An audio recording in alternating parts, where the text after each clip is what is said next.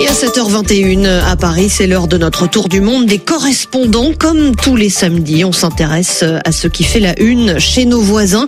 Et il est toujours beaucoup question du coronavirus et du regain de la pandémie. On en parlait hein, à l'instant.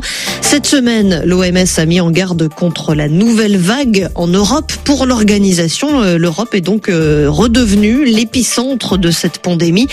Un rebond euh, observable notamment au Danemark, je vous le disais, mais aussi en Allemagne et euh, en Russie. En Turquie, à Nandlower, pas d'explosion euh, du nombre de cas, mais la pandémie est quand même loin d'être maîtrisée.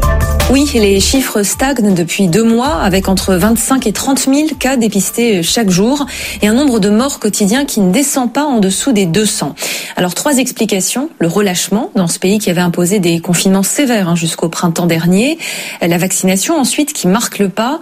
13 millions de Turcs qui pourraient être vaccinés ne le sont toujours pas sur une population de 84 millions. Enfin, il y a des personnes âgées ou à risque qui ont été vaccinées les premières avec le vaccin chinois Sinovac qui en ont reçu deux doses, mais qui refusent de recevoir une troisième dose, cette fois du vaccin BioNTech, alors que les autorités alertent sur l'efficacité moindre du vaccin Sinovac contre le variant Delta. 85% des patients en soins intensifs ne sont pas vaccinés ou vaccinés de façon incomplète. Anne Handlower, au Pérou, cela fait plus de 600 jours, donc depuis le début hein, de la pandémie en mars 2020, que les établissements scolaires sont fermés. Villoen Munoz Boileau, 7 millions d'élèves attendent toujours de pouvoir regagner leur, leur salle de classe. Oui, alors que les casinos et salles de sport ont rouvert depuis plusieurs mois au Pérou, 92% des établissements scolaires, eux, euh, continuent de garder leurs portes closes. Alors depuis plusieurs mois, euh, les parents d'élèves et les organisations internationales comme UNICEF alertent hein, sur la situation et, ses conséquences désastreuses. Le nombre de mineurs en dépression a par exemple augmenté de 50% l'année dernière. Alors pourquoi euh, les écoles tardent-elles tant à rouvrir au Pérou? L'argument sanitaire ne tient plus puisque près de 90% des enseignants ont reçu les deux doses de vaccin et que les rares établissements scolaires du pays qui ont rouvert ont démontré que les salles de classe n'étaient pas des lieux plus contagieux que d'autres. Mais jusqu'ici, euh, la réouverture des écoles reste soumise au bon vouloir des chefs d'établissement et euh, le gouvernement péruvien, lui, s'est contenté de fixer à juillet 2022 le retour des cours à 100% en présentiel.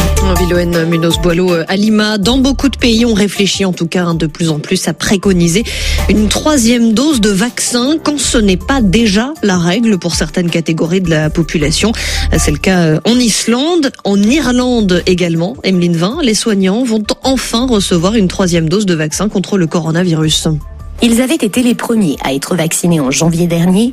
Les 270 000 soignants éligibles ne recevront leur troisième dose que la semaine prochaine, près de deux mois après les plus de 65 ans et les personnes immunodéprimées. Les soignants réclamaient depuis la rentrée d'être inclus dans la campagne de booster.